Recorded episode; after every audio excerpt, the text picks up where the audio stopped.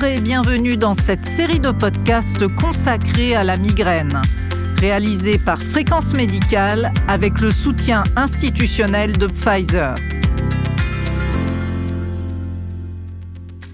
La migraine est une maladie neurologique fréquente et très invalidante. Les conséquences sur la vie de tous les jours sont donc loin d'être négligeables. Mais quel est l'impact socio-professionnel Comment accompagner les personnes migraineuses au niveau de leur vie quotidienne C'est ce que nous allons aborder dans le podcast d'aujourd'hui. Et pour en parler avec nous, le docteur Christian Lucas, neurologue au CHU de Lille, chef de service de la structure douleur chronique pour l'antenne Salingro et président de la Société française d'études des migraines et céphalées. Alors quel est l'impact de la migraine sur la vie quotidienne de ces patients migraineux? Alors, la maladie migraineuse est une maladie, bien sûr, avec une sommation de, de crises. On imagine la crise de façon transversale, des maux de tête plutôt d'un côté, plutôt battants, gênés par le bruit et la lumière, plus ou moins euh, augmentation des efforts physiques, troubles digestifs. Mais il faut imaginer que la le côté imprévisible des crises. Alors, il peut y avoir des facteurs déclenchants qu'on peut identifier, mais parfois, sans facteur déclenchant, on peut avoir une crise à un moment tout à fait inopportun, un examen, euh, euh, un entretien d'embauche, etc., euh, ou au travail, tout simplement. Donc, ce côté imprévisible altère notablement la qualité de vie. Alors, pendant la crise, on imagine facilement que si on a mal couché dans le noir en train avec des nausées, c'est impactant. Mais si les crises se répètent, et comme je le mentionnais, la migraine, c'est une maladie avec des crises qui se répètent, cette sommation altère notablement la qualité de vie dans tous ses aspects. La vie sociale, professionnelle, éventuellement amoureuse, la vie euh, estudiantine. Donc, des gens renoncent à certaines carrières à cause de la maladie migraineuse. Certains changent d'emploi à cause de la maladie migraineuse. Et on sait par exemple que les, ce qui coûte le plus cher dans la migraine, ce sont les coûts indirects absentéisme et ce qu'on appelle le présentéisme, des gens qui sont au travail mais pendant une crise ils ne sont pas efficaces, moins productifs. Donc en clair, ça altère notablement la qualité de vie des patients pendant les crises et même parfois entre les crises avec une angoisse anticipatoire d'avoir des crises, notamment pour les migraineux sévères. Et bien sûr, ça a un énorme impact individuel mais également sociétal. Et quelles sont les possibilités d'accompagnement de ces patients? L'acteur de première ligne de professionnels de santé, c'est le médecin généraliste. 8 à 10 millions de patients migraineux en France. Donc, bien évidemment, les spécialistes ne sont pas là pour être en première ligne.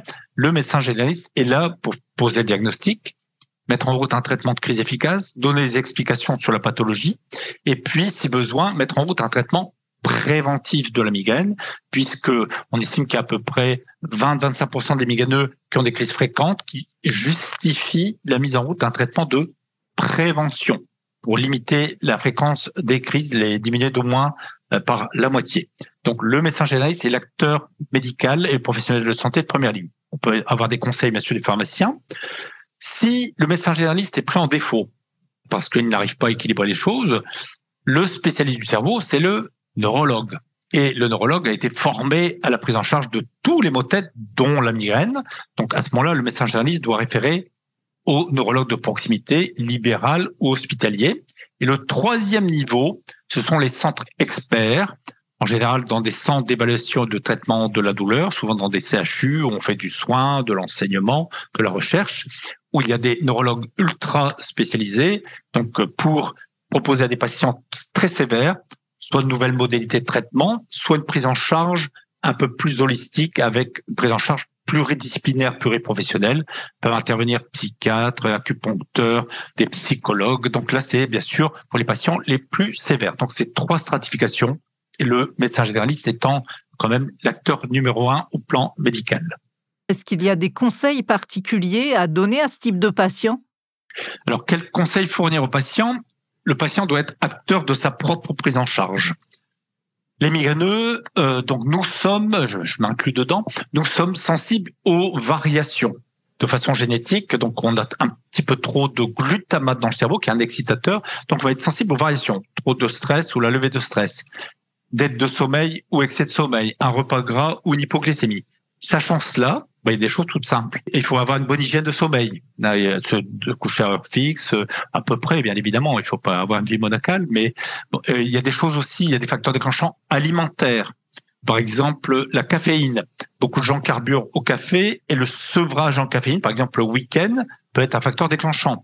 Donc, soit globalement, on en boit un peu moins, mais tous les jours, soit on en boit toujours la même euh, quantité. Donc, il y a souvent une comorbidité avec l'anxiété. Il y a des gènes communs, migraine, anxiété. Ça, ça se travaille. Il faut avoir tous une activité exutoire. Le sport, l'activité physique aérobie est démontrée comme étant protectrice. Donc, euh, si vous êtes sportif, ben, en profitez-en puisque c'est un effet protecteur.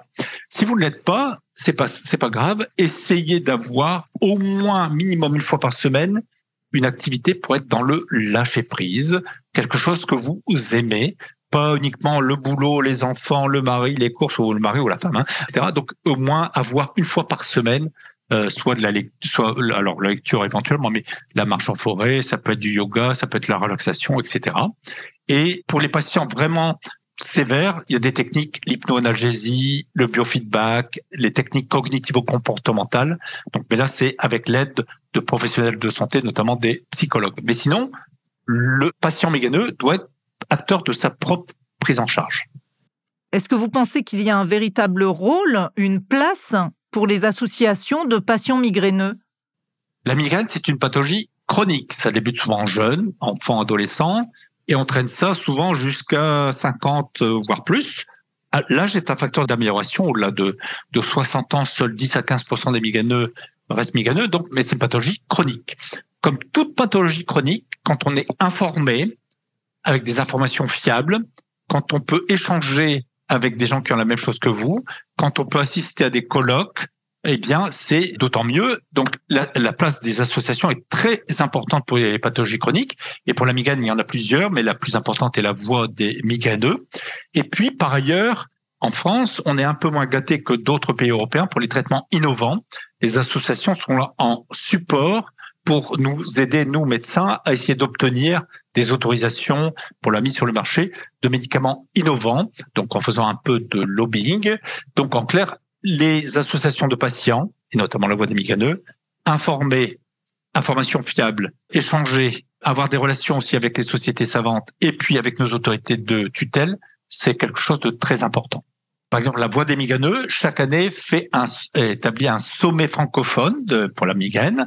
C'est au mois de début septembre. Euh, j'y serai d'ailleurs, euh, avec un topo sur la recherche clinique. Mais il y a euh, bien sûr d'autres interventions. Donc, le côté diffusion de l'information et de l'information up-to-date, comme on dit, c'est-à-dire l'information la plus à jour, est très importante. Merci pour ces réponses. Est-ce que vous avez un mot de conclusion, un message important à ajouter? Il faut consulter spécifiquement pour la migraine ou reconsulter. Et cette consultation, ça ne doit pas être une consultation poignée de porte.